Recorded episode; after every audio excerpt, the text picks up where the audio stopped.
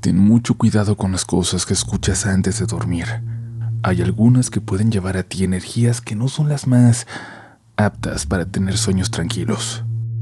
Si alguna vez sientes una mirada en la oscuridad, después de escuchar relatos de la noche, déjame decirte que no estás solo.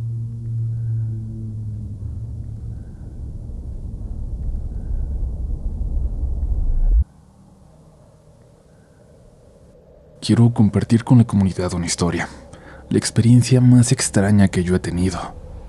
Llegué aquí en octubre pasado, a la comunidad Relatos de la Noche, y me he enamorado de ella.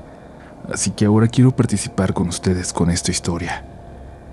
Cuando era niño mis tíos Ingrid y Marcos tenían una casa muy muy bonita desde donde se veía casi toda la ciudad. Estaba en una colina de casas de ricos, de ricos de antes, y la de ellos era de las casas más pequeñas, pero a nosotros nos encantaba ir.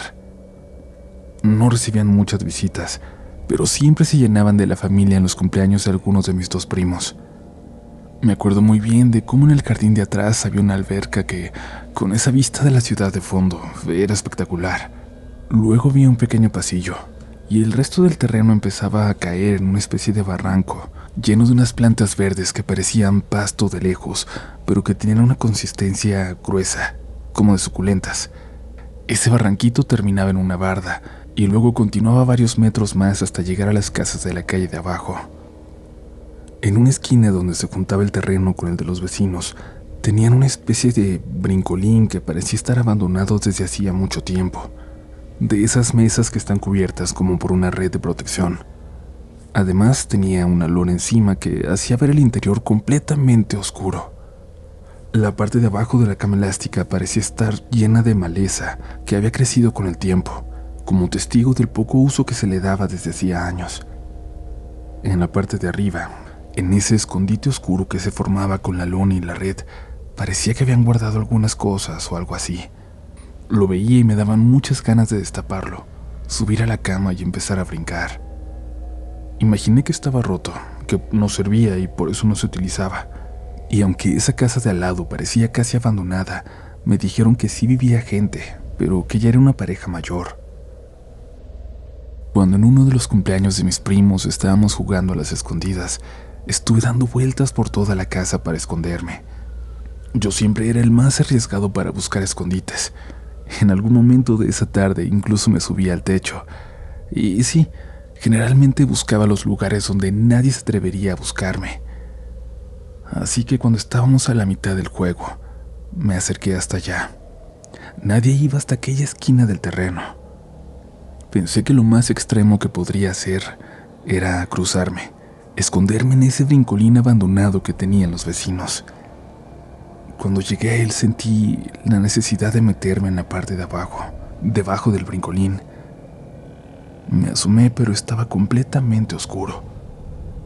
Algo me dijo que no lo hiciera, así que me metí en la parte de arriba, sobre la cama elástica.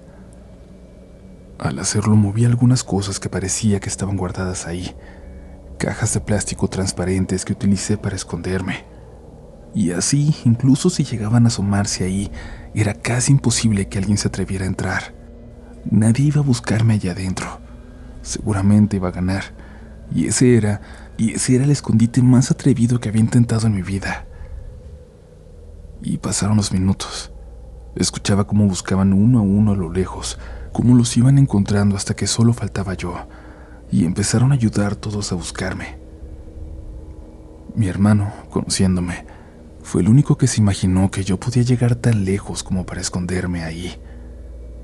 Escuché cómo se acercaba, cómo me empezó a llamar. Ya sé que estás ahí. Ya sabía que ibas a venir para acá. Sin hacer ruido me metí tan detrás de las cajas como pude y hacía lo posible por aguantarme la risa para que no me fuera a descubrir. Mi hermano llegó hasta el brincolín. Me habló. Ya te vi. Vente. Vente. Sal de ahí. Insistió. Después llegó mi primo, el que vivía en esa casa al que le tocaba buscarnos. Le preguntó si yo estaba ahí dentro y mi hermano respondió que sí. Mi primo dijo que eso no era bueno, que tenían estrictamente prohibido acercarse a ese rincón, mucho más cruzar la casa vecina. Mi hermano entonces me insistió, ya no jugando que me saliera, y yo apenas si me podía aguantar la risa.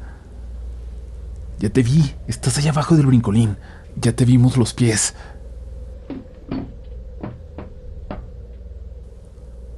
En cuanto dijeron eso, algo se movió. Ellos salieron corriendo y yo me di cuenta de que no estaban viéndome a mí en la parte de arriba de la cama elástica, sino debajo, entre la cama y el piso, donde no me había atrevido a entrar. De lo que sea que estaban viendo allá abajo, solo me separaba la lona elástica.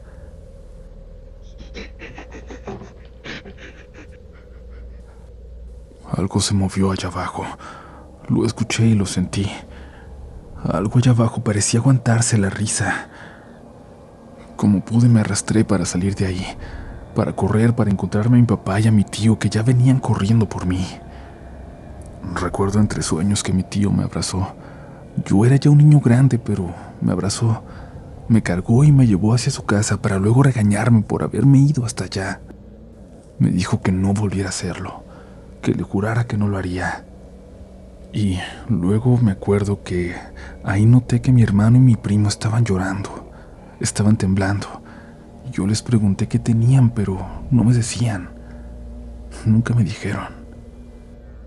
Mi tío y mi papá se estuvieron asomando al brincolín, buscando algo, pero luego regresaron a casa. Nos fuimos pocos después. Y esa, esa fue una historia extraña nada más, de la que nadie hablaba de la que nadie habló por mucho tiempo, pero que revivió hace poco. Mis tíos y mis primos dejaron esa casa cuando se fueron de la ciudad. Regresaron hace dos años y mi hermano y yo nos reunimos con mis primos. Diez años después, ya estábamos todos llegando a nuestros veintes. Teníamos desde que se fueron que no hablábamos y nos dio mucho gusto verlos. En algún momento les pregunté si no extrañaban aquella casa tan bonita donde vivían, con esa vista que nos encantaba y me dijeron que eso era lo que menos extrañaban. Es más, era uno de los motivos por los que le habían pedido a sus papás irse lo más lejos que se podía de ahí. Dijeron que había algo muy malo en ella, en la casa de al lado, pero que siempre buscaba entrar a la suya. En cuanto dijeron eso, mi hermano se puso muy incómodo, lo noté. Nos pidió por favor cambiar de tema, pero yo insistí en preguntar. ¿No te acuerdas? ¿A ti también te tocó? Te tocó verla. Me dijeron. Yo no entendí. ¿No te acuerdas de mi cumpleaños? Cuando te cruzaste la casa vecina para esconderte en el brincolín. Me preguntó mi primo y luego se dirigió a mi hermano. ¿Tú nunca le contaste lo que viste? ¿Lo que vimos abajo? Mi hermano negó con la cabeza. Mi primo empezó a contarme. En la casa de al lado vivían unos viejitos que nunca salían de su casa, pero no es lo único que vivía ahí. Mi hermano y yo, incluso mi mamá, llegamos a ver algo que salía de noche del espacio de debajo de su casa, algo que andaba por el patio. Una mujer, o parecía ser una mujer, tenía muy poquito cabello, andaba en un vestido que le hacía parecer un fantasma, y eso pensábamos que era, pero ya no sé. Bien pudo haber sido alguna loca que se escondió ahí, que se alimentaba de la comida de los señores aprovechando cuando se iban a dormir. Y esa vez que te fuiste a meter, que te fuiste a esconder al brincolín, tu hermano se acercó porque sospechó que ahí estabas. Más porque cuando se acercó, vio algo moverse en la parte de abajo. Te gritó, te dijo que salieras y no lo hiciste. Luego me acerqué yo. Me dijo dónde estabas. Me dijo que estabas ahí abajo, pero yo no sabía si eras tú. Tomé una piedra o algo así, ya no me acuerdo, pero la lancé para adentro. Y entonces algo se asomó. Algo sacó su cabeza para vernos. Nunca la había visto tan de cerca. La mujer, la mujer que vivía debajo de la casa estaba ahí. Salimos corriendo para pedir ayuda porque sabíamos que tú estabas ahí cerca porque honestamente te lo digo, no sabía si ella te tenía allá adentro. Pero ya no supe más. Nos metimos a la casa. Nos hicieron prometer que nunca te diríamos. Yo me reí y le pregunté a mi primo por qué. ¿Por qué les habrían hecho prometer eso? ¿Por qué no te dejaba salir? Mi primo respondió. Me quedé pensando por un momento. No entendía de qué me estaba hablando. Y entonces, de pronto, recordé. Recordé que cuando me arrastré para salir, algo, unas manos que salían de la parte de abajo me tomaron de una pierna. Recordé que grité, que lloré, que pedí ayuda hasta que vi que se acercaba mi tío y unos metros detrás corría también mi papá. Recordé cómo logré soltarme, cómo corría los brazos de mi tío para que me cargara, aunque yo ya no era un niño chiquito. Recordé cómo me llevaron a la cocina y mi primo y mi hermano temblaban mientras me veían a mí, a mí que no dejaba de llorar. Recordé todo. Mi primo me dijo que a partir de entonces aquella mujer se acercaba cada vez más a su casa, que la vieron dentro de su jardín, la escucharon debajo de su casa. Todos, salvo su papá, mi tío Marcos, que cada que los veía asustados salía enojado y le gritaba que se largara. Revisaba cada centímetro, pero que nunca, nunca la vio. Es por eso que, aún hoy, dudan de qué era realmente. Lo último que supieron es que la casa sigue ahí. La casa de los vecinos sigue ahí. Aún están los viejitos que ya no salen absolutamente para nada. Quién sabe si quienes ahora viven en la que fue su casa la sigan viendo. Eso no lo han querido investigar. Lo curioso es que la sugestión es muy fuerte, al menos para mí, ¿saben? Porque después de esa reunión, en la que me hicieron recordar uno de los miedos más intensos que he sentido y que por tanto tiempo olvidé, desde entonces, al menos una vez a la semana, algo me despierta. El sonido de algo que se mueve debajo del piso, en mi casa. Ya he revisado. Hay un hueco, pero no se ve ningún rincón por donde algo pueda meterse. Algún animal quizás. Pero es solo su gestión. Lo sé. Casi estoy seguro.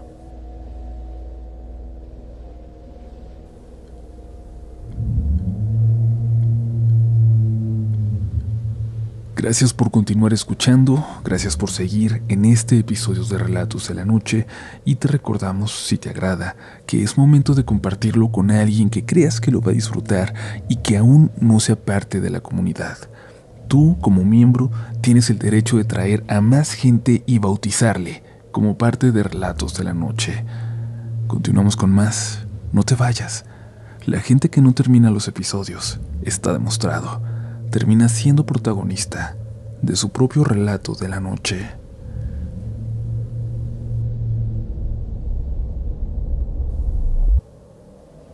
Hace un par de semanas terminamos una jornada larguísima de trabajo, cerca de las 2 de la mañana. Yo vivo muy lejos de la oficina, así que cuando eso pasa, y he seguido, me quedo en casa de mi jefa, que vivía unas cuadras de ahí. Pero en esta ocasión ella se quedaría todavía más tarde terminando pendientes. Así que otra compañera que vive a 20 minutos del trabajo me dijo que podíamos tomar un Uber y nos íbamos juntas a su depa y que me quedara ahí. Era pequeño pero podía acomodarme un lugar en su sillón de la sala. Y por supuesto que acepté. Era eso, esperar a mi jefa que quién sabe cuántas horas más iba a estar, o irme a mi casa para dormir un par de horas y luego levantarme para volver así que tomamos el Uber y llegamos muy pronto a su casa. La calle era solitaria, callada, quizás demasiado callada. Los edificios parecían ser viejos, sobre todo el de ella, donde vivía. Entre dos locales cerrados había una puerta de vidrio con rejas que parecía estar clausurada, pero no, por ahí entramos. El conductor nos preguntó si estábamos seguras de bajar ahí y le dijimos que sí. Esperó hasta que entráramos. Estaba muy oscuro en ese primer pasillo con un par de puertas que parecían dar hacia los locales cerrados. Yo esperaba que se prendiera alguna luz con el movimiento, que tuviera sensor, pero no. Mi amiga me dijo que el elevador tampoco funcionaba, así que tendríamos que subir caminando. Cuatro pisos. Comenzaba a pensar si no hubiera sido mejor idea haberme quedado dormir en la oficina. La mayoría de los pisos estaban en total oscuridad, salvo una luz que vi que parecía salir por debajo de una puerta al fondo del pasillo en el segundo. Le pregunté a mi amiga qué ocurría y me dijo que iban a hacer una remodelación en todo el edificio. Le pertenecía a dos hermanos que habían decidido modernizar todo el lugar y que con ese pretexto estaban subiendo las rentas a todos los inquilinos. Ella sabía bien que en el fondo lo que querían es que se fueran los inquilinos que habían estado ahí por muchos años, para así poder rentarlos cinco veces más caro extranjeros. Sin embargo, ella aún no se iba a ir. Dijo que fue de las últimas en llegar, que aprovecharía cada día de lo estipulado en el contrato. Aún le quedaban seis meses. Me dijo que ya habían comenzado los trabajos de remodelación en el primer piso, pero que luego se detuvieron. Al parecer a los hermanos se les acabó el dinero al perder todas las rentas de jalón.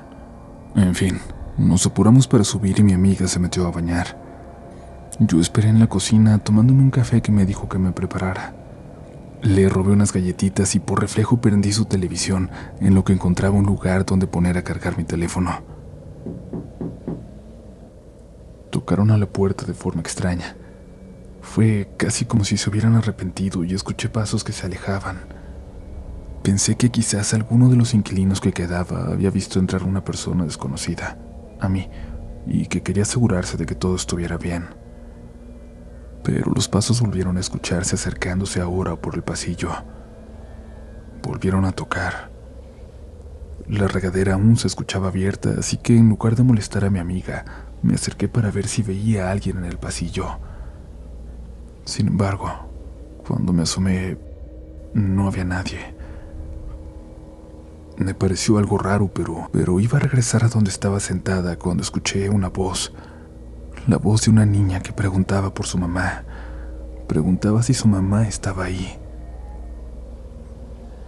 Me quedé helada, mirando a la puerta sin saber si abrirla o no. Caminé a ella, pero antes de abrirla decidí asomarme una vez más. No se veía nadie. Me esforcé para ver hacia abajo, pero no había ninguna niña. Pensé que me lo había imaginado. Estaba segura de que sería el cansancio. No me vas a ver. Pero volví a escucharla, y esta vez era muy claro que no era mi imaginación. Alguien estaba jugando conmigo. Alguien estaba intentando hacerme una broma. Lo bueno fue que antes de que pensara qué hacer, la puerta del baño se abrió y salió mi amiga. Me dijo que se me quería bañar y yo le dije que sí. Ya llevaba preparado mi cambio de ropa, pero supongo que me vio algo rara y me preguntó si todo estaba bien. Le dije que una niña había ido a tocar. ¿Qué más le iba a decir? Ella arrugó la nariz y enseñó los dientes, haciendo un gesto de desagrado, mientras se sentía con la cabeza y decía, ya sé, pero no le abriste, ¿verdad? Le dije que no. Le pregunté por qué y me dijo que por nada, que me bañara, que ya me contaría después. Me metí a bañar, pero no pude dejar de pensar en eso. ¿Quién dejaba que una niña estuviera esas horas en la madrugada, sola en el pasillo? No estaba nada bien. ¿En qué tipo de edificio me había ido a quedar? Después de un rato salí. Mi amiga me había dicho que se iba a dormir, pero la vi aún en la cocina. Le pregunté por qué no se había acostado y me dijo que a veces se le espantaba el sueño, que eso era lo único que no le gustaba del edificio, sobre todo en noches como esa, cuando se tenía que levantar en unas horas más para volver a trabajar. Aproveché y le pregunté de nuevo por la niña, que cómo la podían dejar andar por el edificio a esas horas, que si la dejaban sola por las noches o simplemente la mamá era una irresponsable. Mi amiga me hizo una seña con el dedo de que esperara. Guardó silencio y fue a asomarse por la mirilla de la puerta. Luego regresó hacia donde yo estaba y me dijo muy despacio, No hay ninguna niña, el edificio está solo. Yo me reí. No entendí qué tipo de broma quería hacerme, pero no venía al caso. No era el momento y francamente no me estaba causando gracia. ¿Crees en los fantasmas? Me preguntó. Le dije que no. Pues acabas de escuchar uno, amiga. Se dirigió a su cuarto y me dijo que intentara dormir, que no hiciera caso de lo que escuchara en el pasillo y sobre todo, que por ningún motivo fuera a abrir. Entró a su habitación y escuché que puso música relajante a bajo volumen, no sé si para dormir o para no escuchar cualquier ruido que viniera de afuera. Yo me acosté en el sillón que ya me había dejado acomodado, y cada que me estaba quedando dormida la volví a escuchar, a la niña, allá afuera, preguntando si la iba a dejar entrar. En cuanto la escuchaba despertaba por completo, ponía atención y entonces dejaba de escucharse. Finalmente eran cerca de las cinco cuando me volví a despertar, pero esta vez no fue por la niña. Esta vez fue porque escuché que alguien intentaba abrir la puerta, muy lentamente, como si no quisieran despertar a nadie. Me alarmé. Sentí una descarga de adrenalina por todo mi cuerpo. Del cuarto de mi amiga seguía saliendo aquella música que tenía, así que ella no iba a escuchar, por lo que me levanté y muy despacio, dando pasito tras pasito, descalza para no hacer el más mínimo sonido, me acerqué hasta la puerta. Al llegar a ella me asomé, con el miedo de que hubiera alguien mirando, alguien que alcanzara a ver la sombra de mi ojo poniéndose en la mirilla. Alcancé a ver algo, pero no ahí, sino unos metros de la puerta.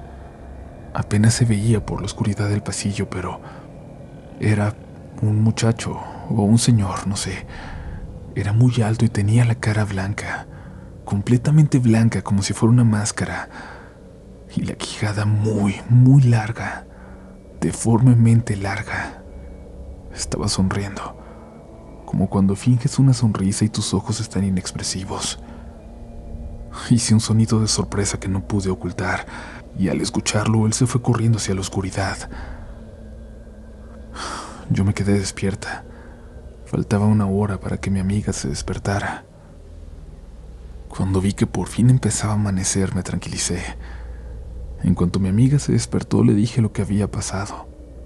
Me dijo que no era posible, que no había nadie más en el edificio, al menos no esa noche. Me dijo que seguramente era un sueño, nada más, una pesadilla por lo que había escuchado. Que ella nunca había visto nada así, pero ¿cómo diablos iba a ser una pesadilla si ni siquiera me dormí? Cansada y de malas me alisté para irme al trabajo. Creo que nunca había tenido tanto miedo y, bueno, no sé si creer en fantasmas o qué demonios fue lo que pasó. Lo que es claro es que el próximo mes, cuando seguramente me toque trabajar hasta muy tarde otra vez, prefiero pagar un hotel o un taxi hasta mi casa antes que volver a quedarme ahí. Buenas noches comunidad. Y si hoy escuchan a una niña en su puerta, no le abran. No vaya a ser que esté él.